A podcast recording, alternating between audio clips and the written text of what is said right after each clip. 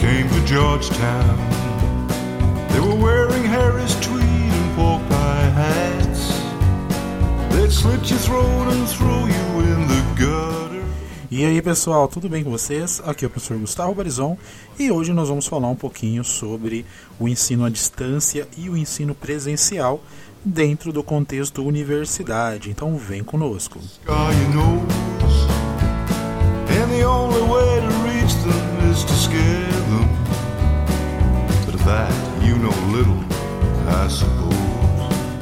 É isso aí, galera. Esse é o segundo episódio a respeito das universidades, né? Nós estamos fazendo uma série de episódios que mostra ah, todos os aspectos, né? Eu vou tentar mostrar para vocês todos os aspectos da vida acadêmica, né? Para ajudar vocês nessa decisão. Né? O primeiro episódio nós falamos sobre a idade, né? A melhor idade para se entrar em uma universidade, né? Então você que tem um pouco mais de idade, você que tem uma idade um pouco mais amena, vocês ah, e vocês têm dúvida em relação a isso, né? Vocês podem estar dando uma olhadinha no nosso episódio número 1 um sobre as universidades, tá? Mas hoje o nosso tema, como eu havia comentado com vocês lá naquele podcast, hoje o nosso tema é justamente qual tipo de, eh, de modelo né, de faculdade eh, fazer. Hoje nós temos aí ah, duas formas de você fazer uma- um curso superior e nós vamos estar falando um pouquinho disso, tá? Então vamos lá.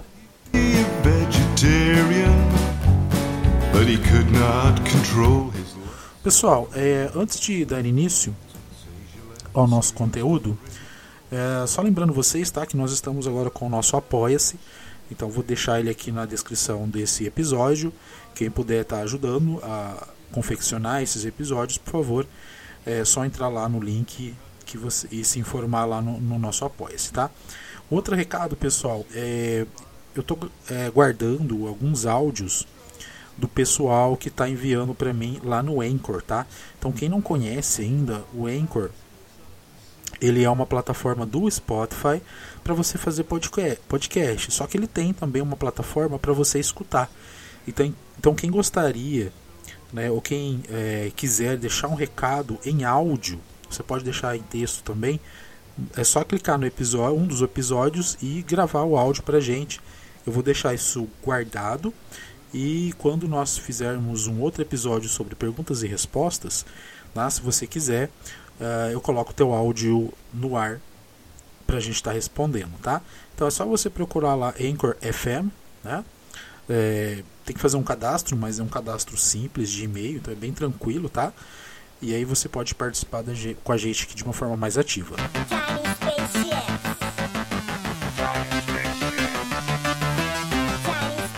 Muito bem, bom pessoal, então para a gente é, dar início, gostaria de dizer para vocês que eu tenho experiência tanto no ensino à distância quanto no ensino presencial, tá? Isso numa universidade.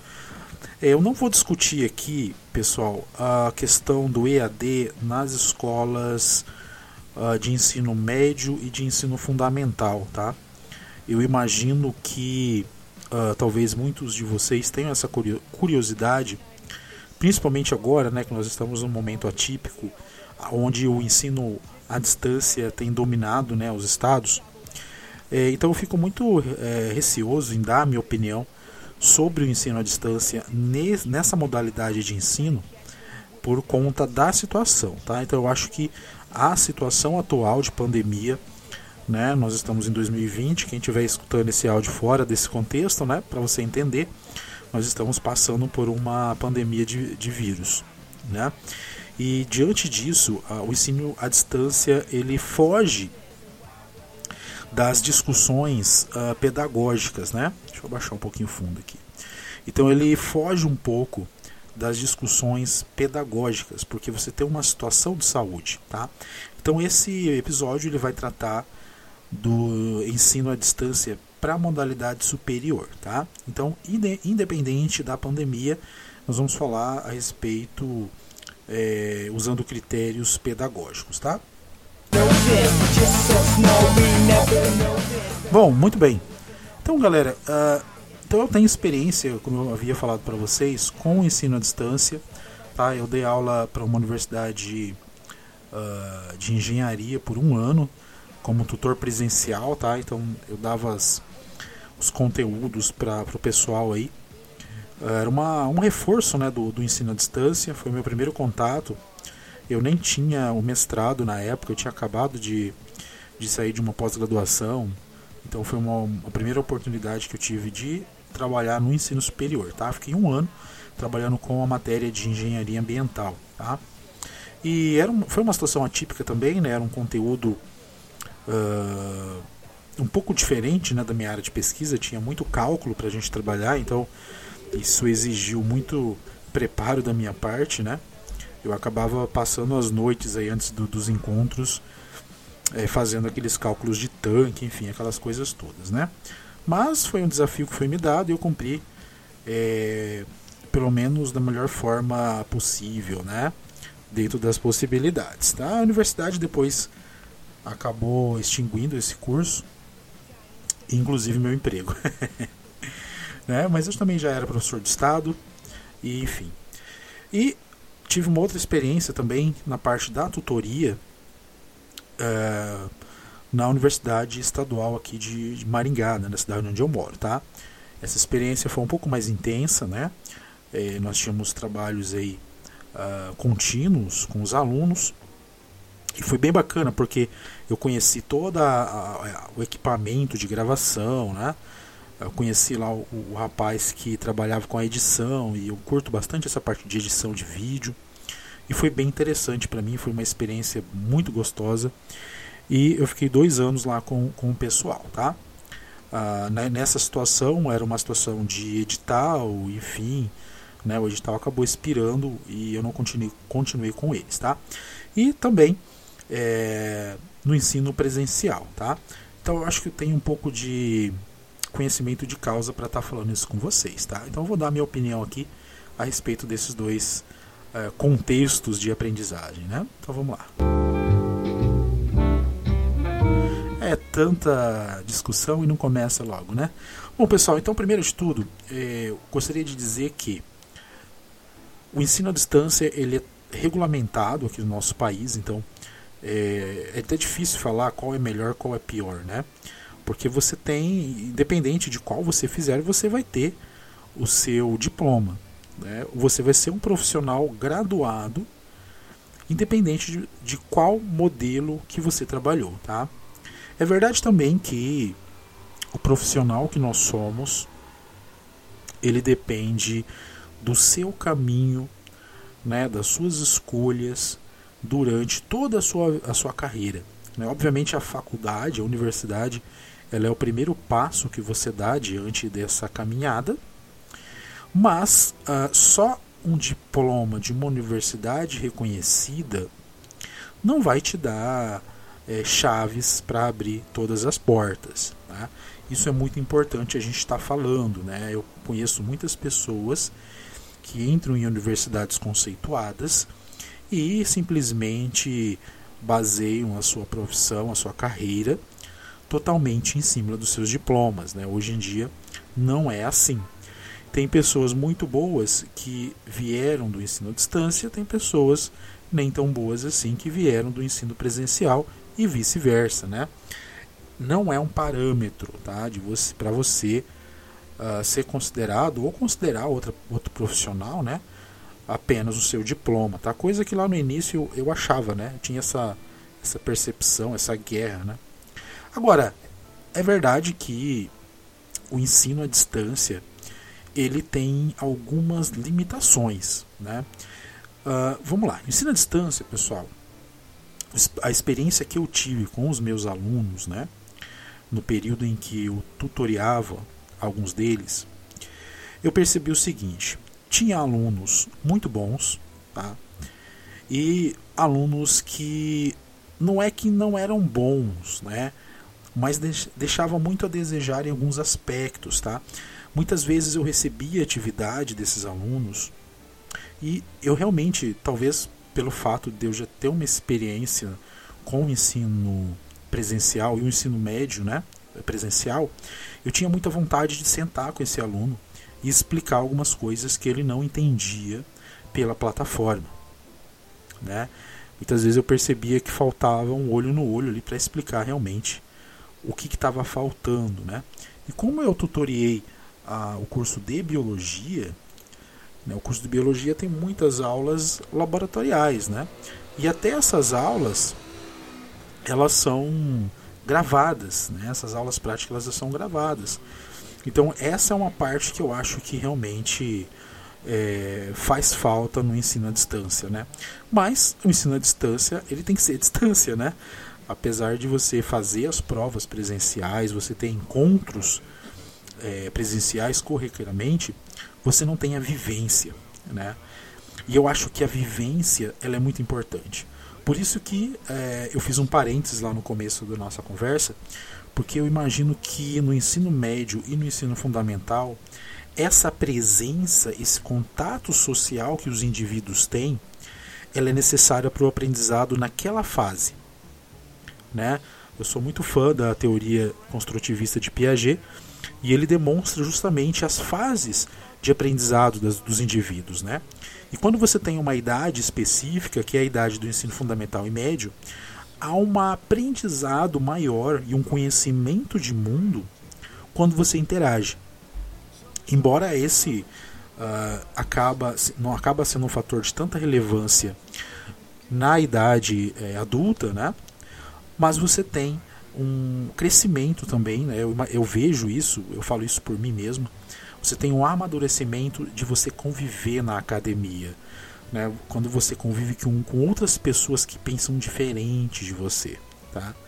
Então muitas vezes o EAD ele te passa uma ideia muito única. Né? Você tem uma informação que te é dada através das aulas online e você acaba é, interpretando aquilo da tua maneira sem um processo de discussão. Né? Eu acho que o grande é, boom da universidade, né, da academia, é justamente você tentar é, discutir com os colegas, discu discutir com o seu tutor, né, com o seu professor, a respeito de determinados assuntos. É aí que o seu conhecimento ele é formado, né, ele é construído. Eu notei muito isso durante o processo de universidade. Né? O meu crescimento pessoal foi imenso porque eu convivi com professores maravilhosos, né? Professores que tinham uma bagagem de conhecimento gigantesca, né? Professores que, que eram escritores de livros, né? Que nós estuda os livros que nós estudávamos eram os livros que eles tinham escrito. Então, a experiência que era passada para gente era, era muito significativa. E talvez essa, né, seja uma das principais é, um dos principais pontos que eu colocaria como negativo, né? Apesar que isso é uma opinião minha, né? Eu imagino que muitos alunos isso talvez não tenha relevância, né? Como eu via, né? Tinha alunos que realmente é, pareciam que já, é, já até eram formados em, em outra graduação porque realmente tinha essa visão, né? Então eu acho que o EAD é, ele é um tipo de ensino que não é para todo mundo. Né? Eu acho que o EAD veio justamente para fazer com que todos né, tivessem uh, um curso superior, mas eu acho que o EAD ele não, não, não cabe para todas as pessoas. Eu acho que tem pessoas que se, iam se desenvolver mais se fizessem o curso presencial. Tá? Mas aí nós temos que pensar no seguinte: uh, será que o presencial atende a minha demanda? Né, de repente você tem uma família para cuidar, você tem filho pequeno, você tem um trabalho que te toma o maior tempo possível, né? Então você precisa encontrar uma maneira de tentar evoluir e aí que aí sim que eu acho que o ensino à distância é um, uma excelente ferramenta porque você consegue agregar um conhecimento mesmo com todas as limitações né? Então você aí nesse olhando por, por esse ângulo, para algumas pessoas o EAD é interessante. Né? Eu acho que no, o EAD ele não poderia ser um substitutivo do ensino presencial. Né? O ensino presencial na academia, no ensino médio, ele não pode ser substituído. Né? Você tem que manter essa modalidade. Tá? Uh, alguns pontos interessantes do ensino presencial. Como eu já falei para vocês, a convivência né, com outros indivíduos, a sua construção diante desses fatores, ele é muito, muito interessante. Né? Bom, uh, além disso, além disso, o que mais uh, me preocupa em relação ao, ao EAD, tá? que é o processo de entrada na universidade. Nós temos, pessoal, um processo de vestibular no ensino presencial. Né? Ele é ainda, na, principalmente nas estaduais e federais, uma das uh, dos vestibulares mais concorridos, né? Então você tem uma concorrência, tá? Agora o que me preocupa é a forma de entrada tam, né, também no ensino à distância, né? Que me parece que é uma inscrição que você faz e, e é convidado a fazer o curso, né? É, eu sei que, pelo menos na, na, universidade onde eu trabalhei, na, na, na, Universidade Estadual de Maringá, não era assim, né? O vestibular era bem concorrido, concorrido inclusive, tá? Mas em algumas universidades privadas eu observava um, que era praticamente um processo de inscrição, né? Ah, eu, eu, eu sou a favor, não sou a favor do vestibular, depende, né? Eu acho que o vestibular ele não, ele não precisaria do vestibular se nós tivéssemos um outro modelo de ensino é, fundamental e médio. Né? Se nós tivéssemos um currículo diferenciado, uma atenção diferenciada para o ensino básico. É o que nós não temos. Então, o vestibular, na verdade, ele se torna um facilitador para o agente universitário. Né? Você pega alunos que têm uma boa base e dali ele vai continuar os seus estudos. É, eu fiz um, eu fiz uma, uma prova para uma universidade privada aqui da cidade e o que uma das coordenadoras me falou, né, quando eu fiz o teste, pois acabou não dando certo, mas é, que ela precisava de um, de um professor que ensinasse para os alunos, eram, eram alunos de agronomia, farmácia, enfermagem, conteúdo básico. Eles estavam procurando um professor que passasse para eles o básico, né, porque eles vinham com uma, uma deficiência muito grande do ensino médico, no ensino médio e do ensino fundamental, né? Bom, aí eu fico pensando, né? Se a pessoa tem dificuldade em biologia, pô, se a pessoa tem dificuldade em biologia, por que, que ela vai fazer um curso ligado à área de saúde? eu acho que quando o pessoal vem perguntar para mim é, o que, que tem que estudar para medicina, né? Eu, pessoal vem falar, o que eu estudo para medicina, né? Qual a parte da biologia que mais cai? Eu falo, cara, esquece biologia. Esquece. Se você quer fazer medicina, obrigatoriamente você tem que ser bom em biologia. Agora, o que, vai te diferenciar num curso como esse? A matemática, a física, né, a história.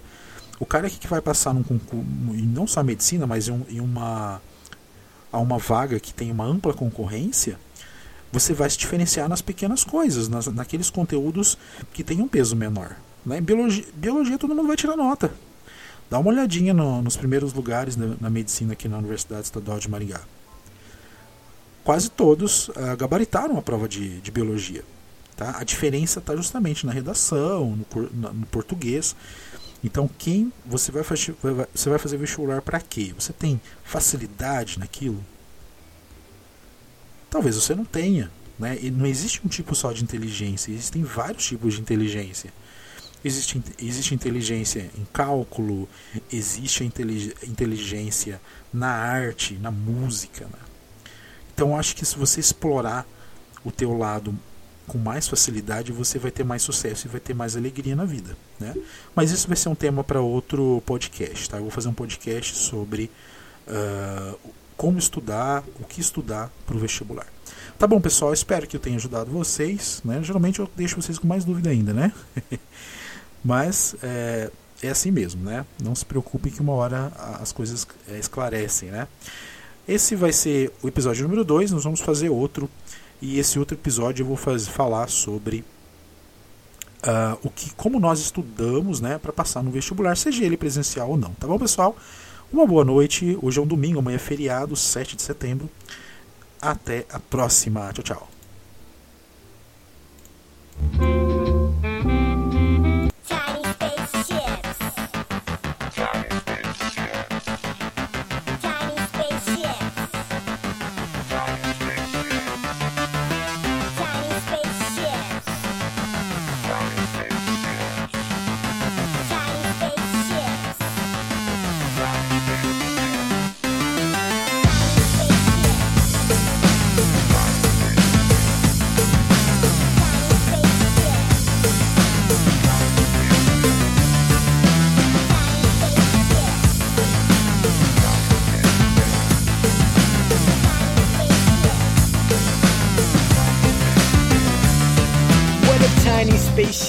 Far away.